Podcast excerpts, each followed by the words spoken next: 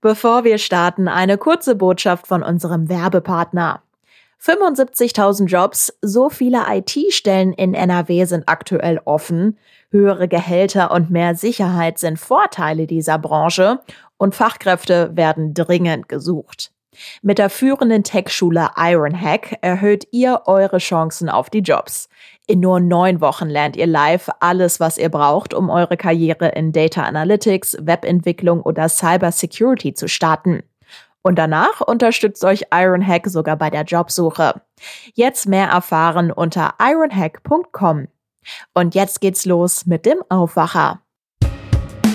Ich verspreche mit ganzer Kraft in den Dienst am Land und an den Menschen zu gehen. Ich werbe um Ihr Vertrauen. Jetzt ist es offiziell. NRW-Verkehrsminister Hendrik Wüst soll Armin Laschet nachfolgen als Chef der CDU in NRW und auch als NRW-Ministerpräsident. Wie geht es weiter? Was bedeutet der Vorschlag für NRW? Und wofür steht Hendrik Wüst eigentlich? Bonn Aufwacher. News aus Bonn und der Region, NRW und dem Rest der Welt. Mit Anja Wölker. Hallo zusammen. Wie immer als erstes die Meldungen aus Bonn und der Region. Die U-Bahn-Haltestelle Thomas-Mann-Straße in Bonn ist nach wie vor nur über eine normale Treppe erreichbar. Eine Rolltreppe fehlt. Auch nach mehr als einem Jahr ist noch keine Lösung für die fehlende Rolltreppe gefunden. Die Stadtwerke Bonn verhandeln bereits seit September 2020 mit dem Urban Soul Investor über eine außergerichtliche Lösung, um einen Rechtsstreit zu vermeiden. Es habe aber noch keinen Durchbruch gegeben, heißt es jetzt von der SWB GmbH. Das Problem? Das neue Hotel Motel One ragt so weit über den Abgang zur U-Bahn hinaus, dass die alten Rolltreppen nicht wieder hineingehoben werden konnten. Die Stadtverwaltung hatte das Hotel allerdings in diesen Dimensionen genehmigt. Deshalb sollen neue, geteilte Fahrtreppen her, die erst an Ort und Stelle miteinander verbunden werden. Gestritten wird aber noch darüber, wer die Kosten für die neue Rolltreppe und deren Einbau zahlen soll.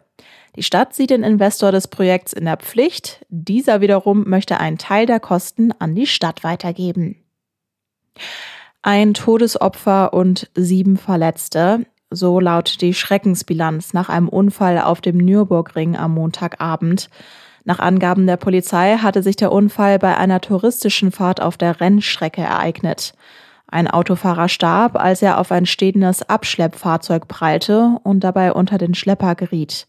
Der Abschleppwagen habe nach Polizeiangaben eine andere Unfallstelle abgesichert. Das Auto des verunglückten Fahrers geriet in Brand. Weitere Fahrer auf der Strecke verloren die Kontrolle über ihre Autos und fuhren in die Leitplanke oder stießen zusammen. Sieben Männer im Alter zwischen 31 und 57 Jahren wurden verletzt, zwei von ihnen schwer. Von dem Unfall betroffen waren insgesamt zwölf Fahrzeuge, darunter auch zwei Motorräder. Ein Ermittlungsverfahren richtet sich nun gegen die Person, deren Fahrzeug zuvor auf der Fahrbahn Betriebsmittel verloren haben soll. Ein Sachverständiger wurde beauftragt, um ein Gutachten zum Unfallgeschehen zu erstellen. Erstmals seit Beginn der Corona-Pandemie soll in den Hochschulen in Bonn und der Region ein Großteil der Veranstaltungen wieder regulär statt nur online stattfinden. Dabei gilt das 3G-Prinzip. Nur wer vollständig geimpft oder genesen ist oder einen negativen Schnelltest nachweisen kann, darf an den Kursen teilnehmen. Von der Uni Bonn heißt es dazu, dass bei Gebäuden, die stark für die Lehre in Präsenz genutzt werden, der Status an den Eingängen kontrolliert wird. Das gilt beispielsweise für das Hauptgebäude, das Juridikum und das Hörsaalzentrum. Gleichzeitig entfalle dort eine weitere Kontrolle, wenn Studierende nur von einem Raum in einen anderen wechseln. Bei Gebäuden, die nur einzelne und kleinere Lehrräume haben, finden die Überprüfungen jeweils direkt vor den Lehrräumen statt. An der Hochschule Bonn-Rhein-Sieg soll die Überprüfung grundsätzlich vor den Seminarräumen und Hörsälen stattfinden. Bei kleinen Gruppen würden das die Dozenten selbst übernehmen, heißt es von der Hochschule. Für größere Veranstaltungen werde externes Personal engagiert. halb sieben war durch gestern Abend. Da hat NRW-Ministerpräsident Armin Laschet in Düsseldorf das verkündet, was sich in den letzten Wochen und Monaten schon abgezeichnet hat. Der 46-jährige Hendrik Wüst soll neuer CDU-Landeschef und Ministerpräsident werden. Ein Macher ist er, sagt Laschet. Über diesen Vorschlag spreche ich jetzt mit Moritz Döbler, Chefredakteur der Rheinischen Post. Hallo, Herr Döbler. Hallo, Frau Wölker. Inwiefern beginnt mit diesem Vorschlag denn jetzt ein neues Kapitel für NRW? Naja, zunächst mal beginnt ein neues Kapitel für die CDU in NRW. Laschet ist raus. Der neue starke Mann ist Henrik Wüst. Am 23.10. soll er Parteichef werden in NRW am 27.10. zum Ministerpräsidenten im Landtag gewählt werden. Und dann wird man halt sehen, Sie haben von einem Kapitel gesprochen, man wird sehen, wie lange dieses Kapitel dauert. Ne? Äh, zunächst mal hat sich Wüst auch gegen Widerstände in der Partei durchgesetzt. Er hat das aus meiner Sicht sehr klug gemacht, lange vorbereitet. Gleichzeitig ist er niemandem zu stark auf die Füße getreten, so dass es am Ende auf ihn zulief. Er hat den großen Vorteil, dass er ein Landtagsmandat hat, also sozusagen keine Interimslösung nötig wurde. Aber gerade nach der Bundestagswahl ist es natürlich sehr schwer vorherzusagen, wie das denn am Ende in sieben Monaten bei der Landtagswahl ausgeht. Stichwort Landtagswahl, genau, die ist entsprechend im Mai 2022. Inwiefern war die Vorstellung von Wüst als Laschet-Nachfolger für diese Wahl denn jetzt schon richtungsweisend? Ich kann eigentlich nur wie viele Politiker an dieser Stelle antworten. Das wird man sehen, das weiß ich nicht genau, aber es gibt natürlich ein paar Dinge, die man sagen kann.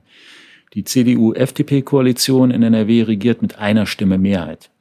Das könnte übrigens am 27.10., wenn Wüst dann gewählt werden soll im Landtag, auch nochmal ein Thema werden. Ne? Wenn die eigene äh, Riege nicht steht, wenn da ein oder zwei Abweichler sind, dann wird es sehr schnell sehr schwierig. Dann könnte plötzlich die AfD ins Spiel kommen. Also ganz, ganz schwierig. Das werden alle zu vermeiden suchen. Und so elegant, wie das gelaufen ist, wird das wahrscheinlich auch in diesem Punkt so laufen. Wir haben bei der Bundestagswahl gesehen, dass auch in NRW die SPD sehr viel stärker geworden ist, als das zuletzt äh, der Fall war und dass die CDU zum Teil dramatisch verloren hat. Das heißt, wenn das, das Bundestagswahlergebnis in sieben Monaten noch so ähnlich im Land äh, wiederholt würde, dann kann jedenfalls die aktuelle Koalition, hat dann keine Machtoption.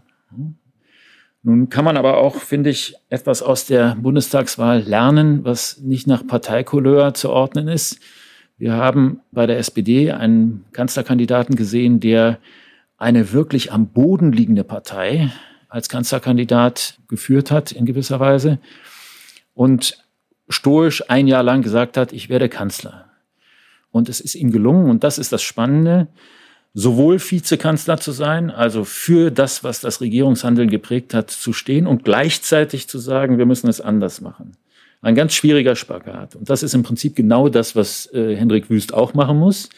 Er ist ja Teil der aktuellen Laschet-Regierung. Der Name Laschet dürfte in seinem Wahlkampf Gift sein. Er wird sich also absetzen müssen von dem, was Laschet verkörpert in NRW und zugleich aber auch auf das Bestehende zurückgreifen. Er ist ja Verkehrsminister. Das ist nun ein relativ enges Portfolio zwischen Autobahnen und Fahrradwegen. Aber natürlich war er Teil dieser Regierung, hat Kabinettsbeschlüsse mitgefasst. Ne? Also ich glaube, es wird darauf ankommen, wie sehr gelingt ihm oder wie gut gelingt ihm der Spagat zwischen Absetzen von Laschet und dem bisherigen und gleichzeitig auf e-, eigene Erfolge zu verweisen. Und was wir auch gesehen haben im Bundestagswahlkampf, es geht wahrscheinlich sehr stark um die Person. Und mein Empfinden ist Hendrik Wüst jemand, der Leute für sich einnehmen kann, der sehr smart ist, der auch Demut zeigt, ähm, man sieht das auch an seinen Instagram-Posts und so. Der, also das kann der ganz gut.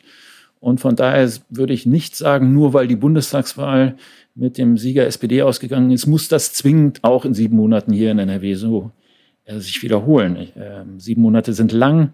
Da werden auch, wird die Bundesregierung erste Dinge gemacht haben, die den Menschen nicht gefallen. Also ich würde sagen, das Rennen ist mehr als offen. Und nur weil die SPD jetzt möglicherweise den Kanzler stellt, heißt das nicht, dass ihr auch den übernächsten Ministerpräsidenten stellt. Ein neues Kapitel beginnt für Hendrik Wüst und das heißt eben auch ein altes Kapitel schließt und zwar das von Armin Laschet in NRW. Wie muss man den Vorschlag Laschets denn jetzt verstehen? naja, er erfüllt jetzt sein Versprechen, dass er in jedem Fall nach Berlin geht, auch im Fall einer Niederlage. Aus meiner Sicht verdient das schon mal Respekt, dass jemand eben nicht sagt, oh, ist nicht so gut gelaufen, ich komme jetzt doch zurück. Ja, also er, er macht genau das, was er vorher angekündigt hat. Und das, glaube ich, kann man nur, auch angesichts seiner politischen Zukunft, kann man nur sagen, Chapeau. Also, alright.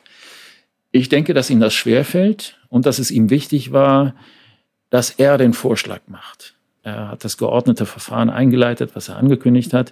Er hat nun niemanden vorgeschlagen, von dem man sehr überrascht war. Es ist nicht anders gelaufen, als man erwartet hat, aber er war zumindest nach außen hin der Taktgeber.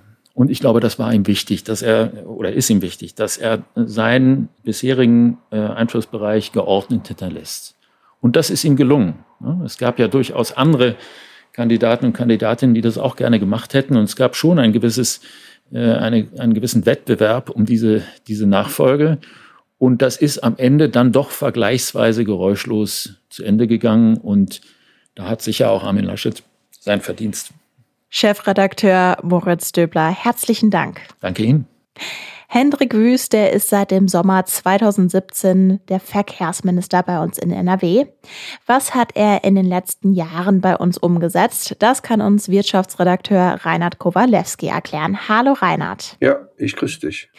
Ja, NRW ist im bundesweiten Vergleich Stauland Nummer eins. Inwiefern hat sich da in den letzten Jahren was bewegt? Es hat sich vielleicht ein bisschen verbessert weil er sehr darauf gedrängt hat, dass es mehr Nachtbaustellen gibt, mehr am Wochenende gearbeitet wird, dass die Firmen Zuschläge kriegen, wenn sie schnell fertig sind.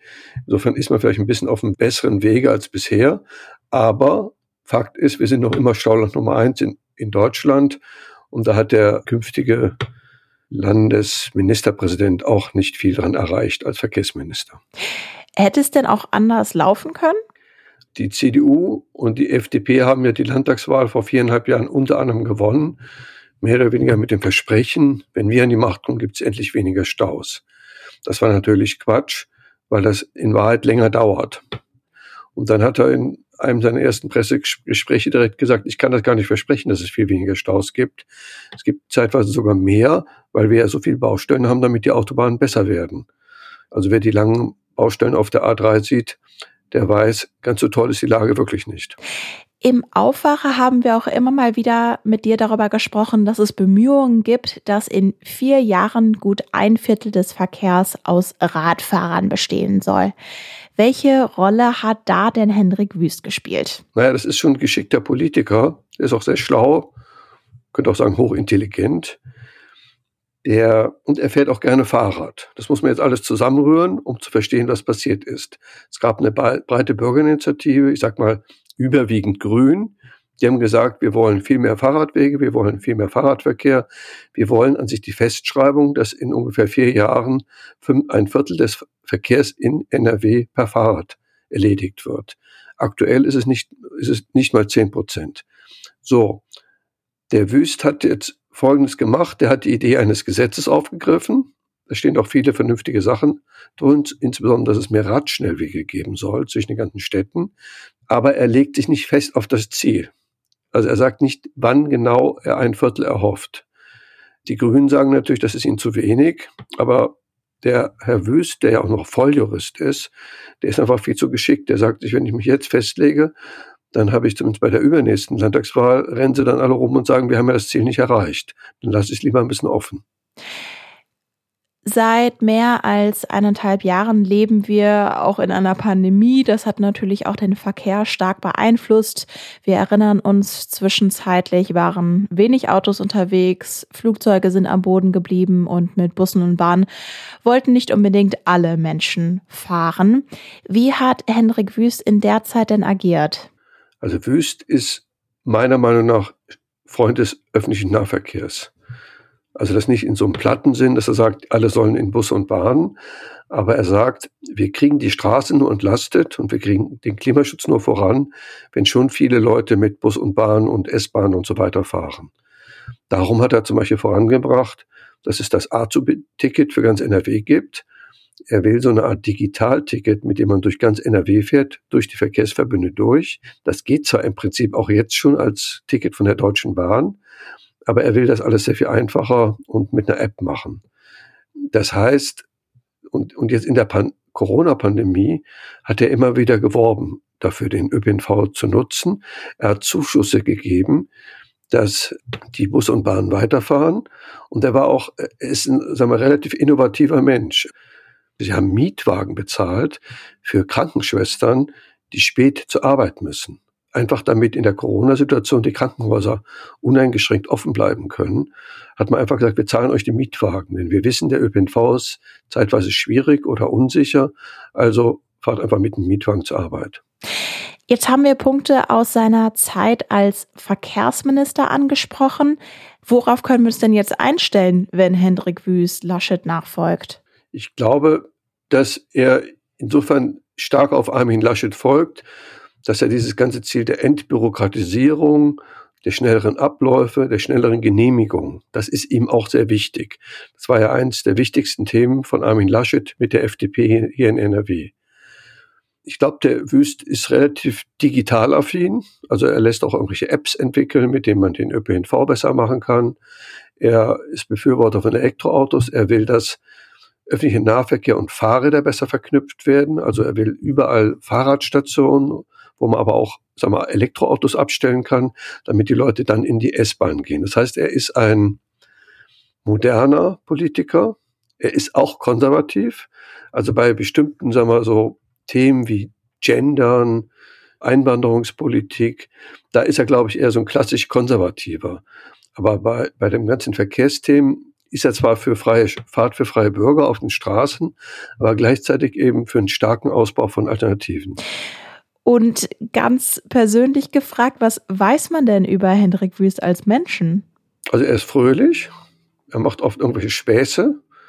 Wenn er einem eine Mail oder eine E-Mail oder eine SMS schickt, steht da immer drunter, Wüst grüßt. Es reimt sich da so ein bisschen. Er findet das wohl ganz lustig, macht das schon seit vielen Jahren. Er ist junger Vater, ist verheiratet, er fährt viel Fahrrad. Ich glaube, er wird insgesamt dynamischer wirken als Armin Laschet. Er ist auch sehr gro relativ groß und schlank. Ähm, er kann gut mit Leuten. Er ist ein bisschen konservativer als Armin Laschet aber nicht so konservativ, sagen wir, dass es den Weg zum Grünen versperren würde. Also so wie Armin Laschet würde er natürlich nach der Landtagswahl im nächsten Mai bevorzugen, mit der FDP weiter zu regieren. Aber so wie Armin Laschet jetzt auf Bundesebene versucht, doch mit den Grünen zusammenzukommen, würde er meiner Meinung nach das selbstverständlich in NRW auch versuchen. Gut, da muss man eben schauen, ob, ob dann NRW ab nächsten Frühjahr, nächsten Sommer doch von der SPD mit den Grünen regiert wird oder von der CDU mit den Grünen, vielleicht mit der FDP dazu. Wirtschaftsredakteur Reinhard Kowalewski, herzlichen Dank. Ja, vielen Dank. Die Meldungen. Deutschlandweit wird über die Maskenpflicht an Schulen diskutiert. Bei uns in NRW mahnen mehrere Lehrerverbände vor zu schnellen Lockerungen. Für den Verband Bildung und Erziehung in NRW würden Lockerungen der Maskenpflicht zwar eine Erleichterung darstellen, es müsste aber auch darum gehen, einen möglichst kontinuierlichen Schulbetrieb zu gewährleisten. Zum Start der Schule nach den Herbstferien müsse noch vorsichtig agiert werden. Auch der Philologenverband fordert, es dürfe keine, Zitat, Experimente kurz vor und nach den Herbstferien geben, wie etwa durch den Fall der Maskenpflicht. Zitat Ende. NRW-Schulministerin Gebauer hatte angekündigt, rechtzeitig vor den Herbstferien per Brief an die Eltern zu dem Thema zu informieren.